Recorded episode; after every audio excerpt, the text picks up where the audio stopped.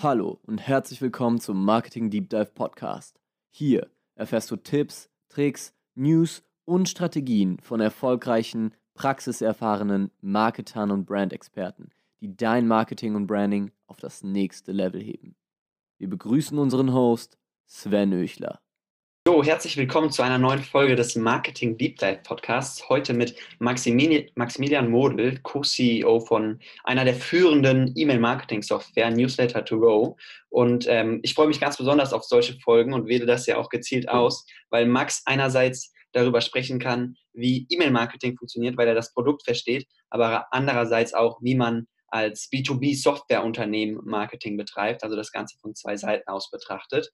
Und herzlich willkommen, Max. Stell dich doch am besten auch nochmal kurz selbst vor. Ja, vielen Dank. Ähm, ja, vielleicht ganz kurz zu meiner Person. Ich bin Max, ich bin 30. Ich ähm, bin seit zehn Jahren in Berlin. Davor bin ich in München aufgewachsen, habe in Berlin Kommunikationsdesign studiert und bin dann irgendwie durch Praktika und Studentenjobs in die Startup-Szene äh, reingerutscht und seitdem dann da und jetzt seit sechs Jahren ungefähr, ja, sechs Jahre bei, bei Newsletter to go. Und ich habe hier sehr lange das Marketing mit aufgebaut, also das Marketing-Team und, und, grundsätzlich unser Marketing. Ähm, und kenne deswegen sozusagen die Herausforderungen im, im E-Mail-Marketing, aber natürlich auch im B2B-Marketing. Und ja, genau, das so ganz kurz zu meinem, zu meinem Werdegang. Cool. Ich habe in deiner LinkedIn-Bio gesehen, dass du äh, ja auch selbst was gegründet hattest vor einigen Jahren. Movinary. Ja, ist richtig. Ja, richtig. Ja. Was war das und wie hat das geklappt? Das waren meine Jugendsünden. okay. Ähm, also vor, vor Movinary habe ich noch Personology gegründet mit einem, mhm. mit einem äh, Kollegen. Und zwar, das war so eine B2B-Agentur, so Internettechnologie-Agentur kann man sagen, spezialisiert hat auf personalisierbare Videos.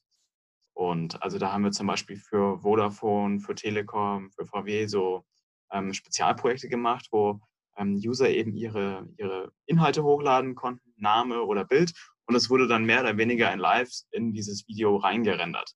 Und da haben wir die Technologie entwickelt, da haben wir mit großen Agenturen dann immer zusammengearbeitet, weil die die großen Marken betreut haben.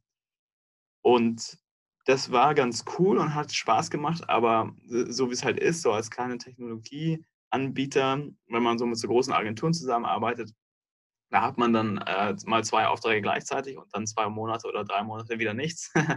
und das, äh, das war aus unserer Sicht nicht so das optimale Geschäftsmodell.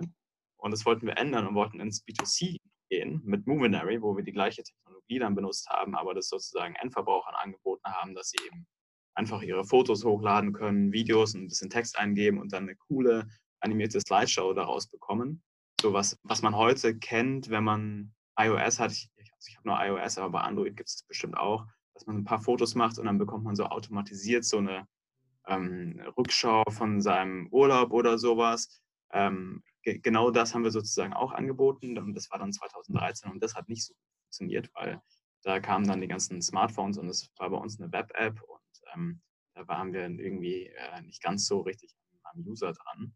Ähm, und genau, und deswegen, ich kannte Christoph und Steffen schon davor, das sind, das sind die beiden Gründer von Newsletter to Go. Und die haben mich dann einfach irgendwann gefragt, ob ich äh, nicht bei ihnen anfangen möchte und Marketing aufbauen möchte. Und dann habe ich gesagt, Auf ja. welchem. Stand waren, waren die damals? Äh, das war ein sehr kleiner Stand. Also ähm, äh, ich weiß nicht, wie viele User wir damals hatten, aber es waren sehr wenige und eigentlich waren wir effektiv, könnte man sagen, waren wir zu dritt. Also Christoph okay. Steffen, die beiden Gründer von Newsletter to Go ja. und ich hatten irgendwie ein kleines Büro mit zwei Zimmern, glaube ich. Ähm, und, ähm, und haben im Monat irgendwie 10.000 Euro Umsatz gemacht. Wie sieht es heute aus? Heute machen wir mehr Umsatz im Monat. und äh, Heute sind wir ungefähr 70 Mitarbeiter mhm. und haben, haben sehr viele Kunden, mehr als 200.000 User ungefähr. Und ja, genau, bisschen gewachsen. Sehr gut. Ja, cool. Ich äh, feiere es, wenn man äh, ja, so klein anfängt und, und dann diese Entwicklung mitgeht. Ähm, ist ja auch, auch selbst mein Ziel, irgendwann so ein Unternehmen zu haben. Ähm, erzähl doch mal, Newsletter to Go, äh, einer der führenden E-Mail-Marketing-Softwares. Ähm, was E-Mail-Marketing im Jahr 2019 noch besonders macht, weil ja immer so ein bisschen aktuell, habe ich das Gefühl, äh, draufgetreten wird, äh, Öffnungsraten super schlecht und Klickraten sind nicht mehr vorhanden und so weiter. Äh, warum sollte man als Unternehmen noch E-Mail-Marketing machen? Ja. ja, da gibt es eigentlich viele Gründe. Einer der, einer der Hauptgründe ist, würde ich sagen, also E-Mail-Marketing ist nach wie vor der, ähm, das ist auch das, was ich immer von Kunden höre, der effizienteste Bestandskundenkanal. Also es gibt einfach, wenn man, wenn man ein bestehendes Business hat und dann unterteilt man das, okay, einmal Neukundenakquise, aber auch Bestandskunden, ähm, dann gibt es einfach kein Medium, mit dem man einfacher, schneller, effizienter und auch wirklich messbar seine Kunden richtig gut erreichen kann. Ähm, also da ist E-Mail-Marketing nach wie vor eigentlich der beste Kanal, würde ich sagen. Ähm, für Neukundenakquise, da scheiden sich die Geister ähm, und da gibt es einfach teilweise Case Studies, wo es sehr gut funktioniert, aber das hängt dann auch immer vom Produkt, vom Unternehmen ab und vom Marketing, wie man sich platziert. Ähm, aber es stimmt natürlich, dass im Neukundenmarketing jetzt vielleicht E-Mail-Marketing nicht immer unbedingt die erste Wahl ist, weil erstmal braucht man natürlich den Traffic auf der Webseite, um das irgendwie vielleicht zu konvertieren zu einer Newsletter-Anmeldung und so. Ähm, was du aber auch noch gesagt hast, ist jetzt, dass die Öffnungsraten und Klickraten immer stetig sinken, ähm, die Beschwerden. Also wir können das für unsere eigenen Newsletter bei Newsletter to Go nicht feststellen. Und ähm, wir machen auch einmal im Jahr machen wir immer eine, eine große Studie, wo wir die ganz, ganzen Öffnungsraten und Klickraten von verschiedenen Branchen ähm, analysieren und auswerten. Und ehrlich gesagt, ich weiß nicht mehr genau jetzt alle, alle Details, aber ich glaube, die, die Öffnungs- und Klickraten waren mehr oder weniger gleich, ehrlich gesagt, in, in den letzten Jahren.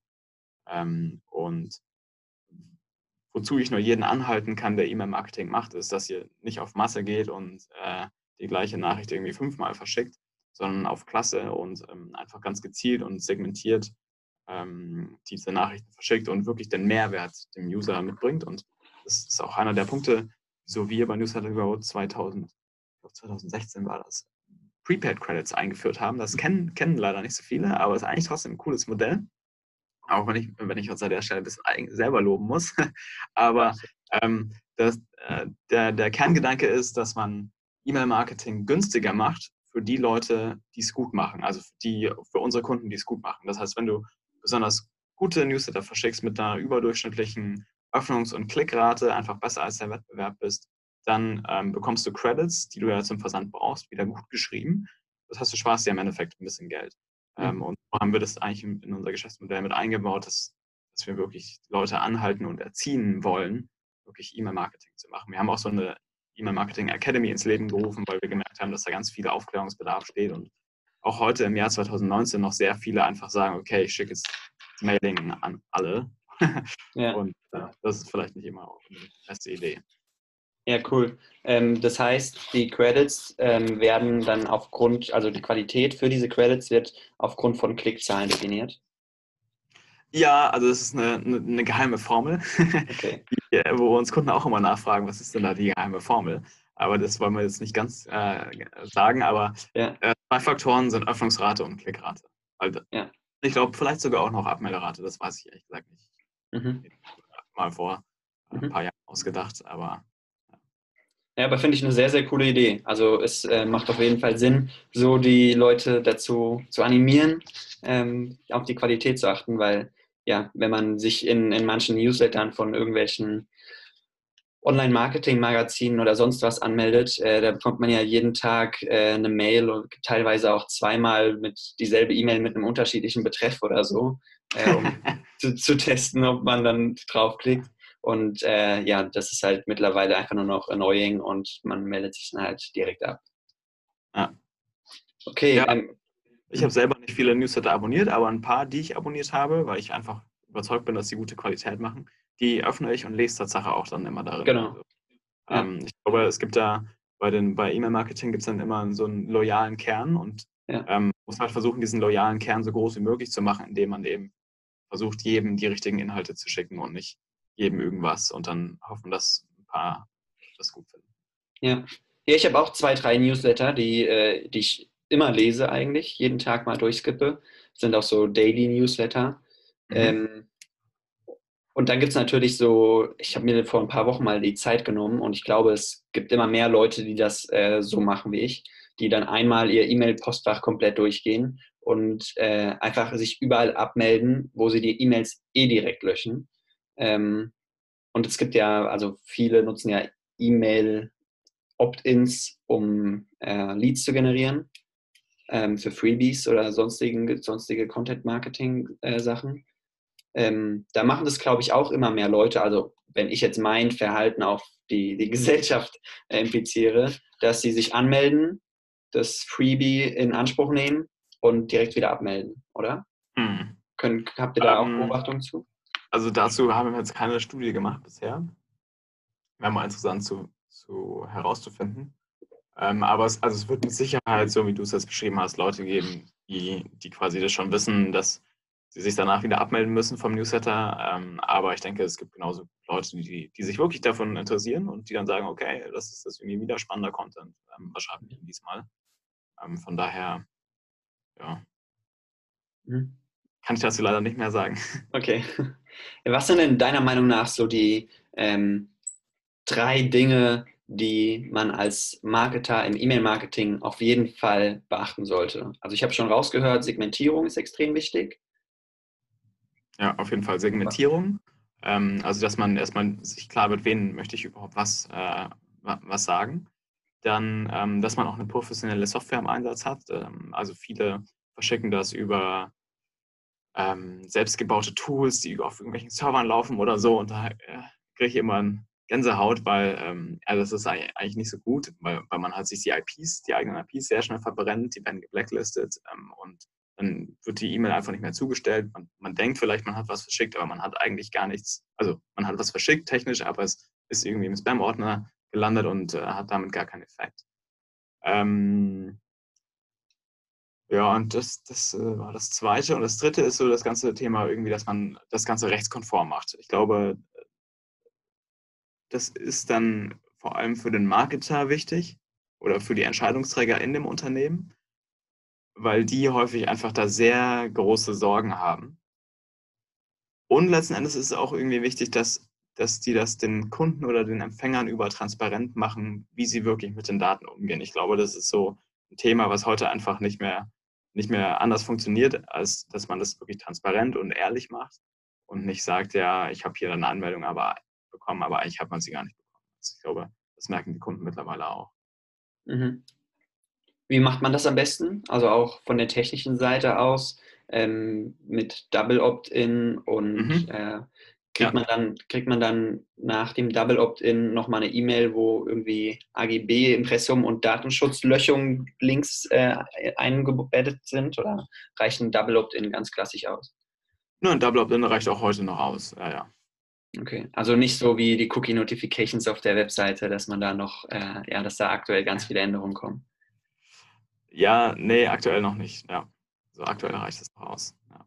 Mhm. Ähm, in welche Richtung siehst du das ganze Thema E-Mail-Marketing äh, sich entwickeln? Vielleicht auch, was meine Beobachtung gerade ist, äh, generell das Messenger-Marketing, also beispielsweise SMS. Sind es auch Entwicklungen, die ihr auf dem Schirm habt? Ja, ja, auf jeden Fall. Also ich meine, E-Mail-Marketing ist ja, ähm, ist ja immer so eine One-to-One-Kundendialog-Marketing, was was jetzt einfach äh, man mit einer Anzeige irgendwo und auch mit Social Media heute noch nicht so richtig erreichen kann. Ähm, und ähm, da werden auf jeden Fall weitere Kanäle dazu kommen. Ähm, ich kann so ein bisschen aus dem Nähkästchen plaudern, dass auch wir da weitere Kanäle dazu nehmen werden. Also wir spielen mit dem Gedanken, SMS dazu zu nehmen, Postkarten auch dazu zu nehmen als, als äh, Werbekanal, um nochmal ein ganz anderes Erlebnis zu schaffen auch oder unseren Kunden die Möglichkeit zu geben, ganz andere Erlebnisse zu schaffen, weil SMS halt auch wieder was Digitales und so. Ne? Und äh, eine Postkarte, die legt man sich auf den Schreibtisch und dann liegt die da einfach. Ähm, und also ich glaube, um deine Frage nochmal zu beantworten, ich glaube auf jeden Fall, ähm, dass es weggehen wird von ähm, zukünftig von diesem Silo, Silo-artigen Marketing, dass man immer nur quasi dann Bestandskundenmarketing macht mit der E-Mail-Marketing-Software oder mit einer SMS-Software, sondern hin zu ähm, einer Lösung, wo man letzten Endes fast alles machen kann oder möglichst alles machen kann. Mhm. Um so einfach auch den Kunden viel besser bespielen zu können, weil äh, so, ansonsten hat man irgendwie in einem einen Tool hat man ein paar Daten, in einem anderen Tool hat man ein paar Daten, aber wenn man alles in einem Tool hat, dann kann man es halt viel besser aussteuern und dann ähm, könnte man zum Beispiel sagen, wenn der Kunde, wenn es jetzt ein A-Kunde ist und er wieder bestellt hat, der Warenkorb höher als 400 Euro war, dann bekommt er jetzt mal eine Postkarte, weil er einfach ein toller Kunde ist. Und ähm, aktuell ist sowas halt nicht wirklich äh, so einfach machbar, würde ich sagen. Mhm. Also es ist schon machbar, aber dann mit Tools, die sehr, sehr, sehr viel Geld kosten. Und das haben die meisten Kunden nicht. Ja. Ja, also wer da, glaube ich, so der Vorreiter ist in äh, Cross-Channel oder Cross-Segmentierung. Jetzt bin ich gespannt. HubSpot?